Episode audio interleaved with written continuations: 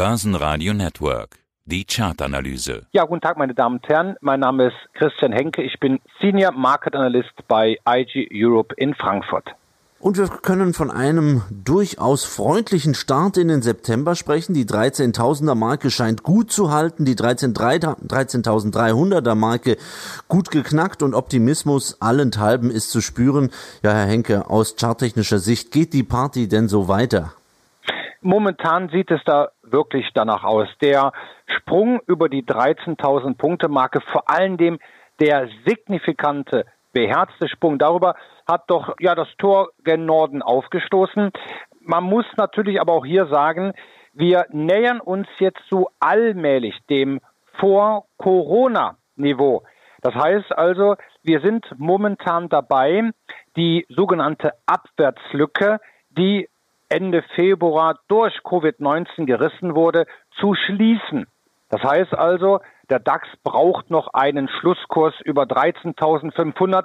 Dann wären wir wirklich fast schon aus dem Schneider raus und dann könnte es in Richtung des Allzeithochs gehen. Das lag so bei rund 13.800 und wurde auch kurze Zeit vor Covid-19 markiert. Wie wichtig sind denn diese runden Zahlen, diese, man sagt, psychologischen Marken? Ja, weitaus interessanter, weitaus wichtiger, als man vielleicht denkt. Ich habe mir mal den DAX angeschaut auf Monatsbasis, um es auch besser darstellen zu können. Zurück bis zum Jahr 2007. Ja, und in den gut 13 Jahren hat man gesehen, dass der DAX, der deutsche Leitindex, sehr oft diese runden Zahlen, ob das die 4000er Marke war oder sogar die 10.000er Marke, das heißt also der DAX konnte dann vom vier in den fünfstelligen Bereich wechseln.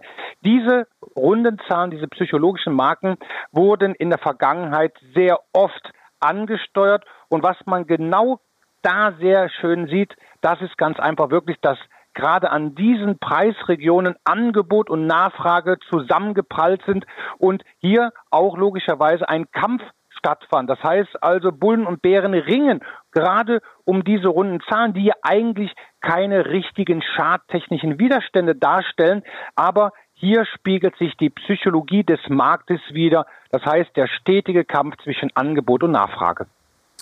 Sie haben gesagt, 13.500 äh, Punkte gilt es zu schließen. Äh, wie sicher ist denn diese Marke? Ja, das sind natürlich die sogenannten Kurslücken, wie wir das so schön im Deutschen sagen. Die Amerikaner sagen dazu die Gaps. Hier war es ein sogenanntes Abwärtsgap. Ähm, und das ist jetzt natürlich erst einmal ein Widerstand. Und wenn wir uns die Abwärtslücke die Ausbruchslücke von Anfang März, nämlich vom 9. März anschauen, gerade diese Kurslücke hatte sehr lange den DAX gebremst, gebremst, hatte auch wirklich lange als Widerstand fungiert und erst mit dem Sprung darüber, das war ein Befreiungsschlag, das hat letztendlich auch, ja, praktisch die Aufwärtsbewegung eingeleitet, die wir aktuell sehen. Das heißt mit anderen Worten, Gelingt es dem DAX jetzt diese letzte Lücke zu schließen, dann ist der Weg frei und dann dürfte das Allzeithoch ja eigentlich nur das erste Etappenziel auf dem Weg äh, äh gen Norden sein. Die Stimmung bisher ganz freundlich an den Märkten. Schauen wir uns mal zwei Einzelwerte an und dafür schauen wir Richtung Übersee auf Apple und auf Tesla zwei Technologiewerte und die Tech-Werte haben sich bisher in den USA an der Wall Street äh, ganz äh, tapfer gezeigt, gerade in der Zeit von Corona. Wie würden Sie die denn in charttechnischer Sicht zusammenfassen? Also man muss erst mal sagen, dass natürlich in den letzten Wochen und Monaten gerade Technologieaktien gefragt waren.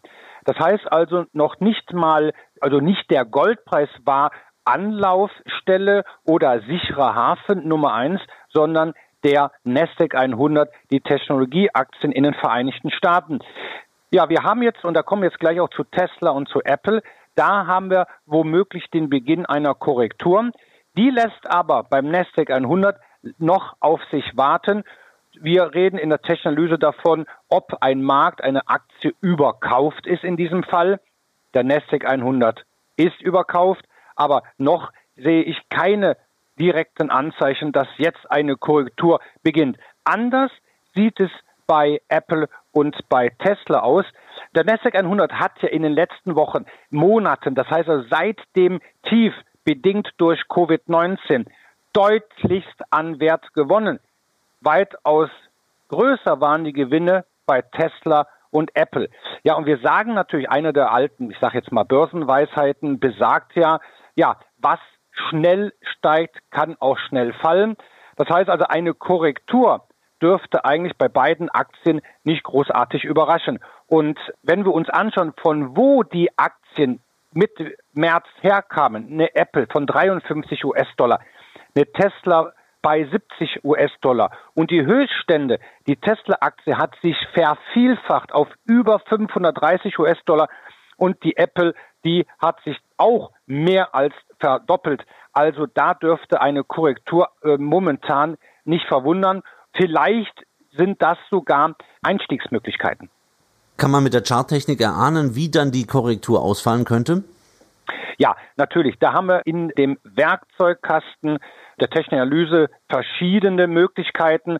Eine Möglichkeit, das sind die sogenannten Fibonacci-Zahlen, nach dem italienischen Mathematiker benannt. Und diese sogenannten Retracements, da schauen wir ganz einfach uns so eine starke Aufwärtsbewegung an und es kommt zu einer Korrektur und anhand dieser sogenannten Fibonacci-Zahlen können wir in etwa Unterstützungsniveaus bestimmen. Aktuell vorbörslich sieht es bei der Tesla-Aktie danach aus, als würde das sogenannte 23,6 Prozent Niveau bei 428 US-Dollar getestet, vielleicht sogar unterschritten. Dann wäre die nächste Unterstützung bei 360 circa. Auch bei der Apple-Aktie könnte es dann zu einer Korrektur kommen. Wie gesagt, bei der Tesla-Aktie, die ja wirklich so in den letzten Monaten explodiert ist, dürfte eigentlich eine Konsolidierung nicht überraschen. Bei der Apple-Aktie halten sich die Kursverluste, die Gewinnmitnahmen noch in Grenzen, aber auch hier könnte es bis auf 118 nochmal abwärts gehen, ohne dass sowohl bei Apple als auch bei Tesla der Aufwärtstrend gefährdet ist. Wir sind gespannt. Nasdaq 100, Sie haben es angesprochen, ist durchaus überkauft. Wie sieht es im deutschen Markt aus? Machen wir die gleiche Sache nach? Ich glaube, das ist so, was aktuell an Fantasie auf dem Frankfurter Börsenparkett gespielt wird. Wir schauen ja alle doch recht neidisch an die Wall Street. Wir sehen, dass Dow Jones, S&P, also die Marktbreiten in Anführungsstrichen langweiligen Aktien von einem neuen Rekordhoch zum anderen eilen. Hier in Europa, hier in Deutschland, ja, hält sich das eigentlich noch in Grenzen. Viele erwarten jetzt natürlich, dass wir das Allzeithoch bei ca. 13.800 nicht nur sehen, sondern sogar übertreffen. Das könnte dann einen Impuls auslösen, eine Initialzündung sein und vielleicht sogar, wenn man die Indizes in Europa und in den Vereinigten Staaten gegenüberstellt, wir sagen dazu eine sogenannte Ratio-Analyse macht, könnte es vielleicht auf absehbarer Zeit zu einer Wachablösung kommen, dass gerade dann der deutsche Markt, der europäische Aktienmarkt dann outperformt, besser abschneidet als die amerikanischen Märkte, weil ganz einfach gesagt, die Kurse in den Vereinigten Staaten sind in den letzten Wochen, Monaten so derart gestiegen, dass natürlich die fundamentale Bewertung der US-Börsen natürlich so hoch ist, dass vielleicht die großen Anleger mal das Kapital aus Amerika abziehen und vielleicht in Europa investieren. Christian Henke, Charttechnik-Experte, vielen Dank für den Überblick. Sehr gerne. Börsenradio Network AG. Das Börsenradio.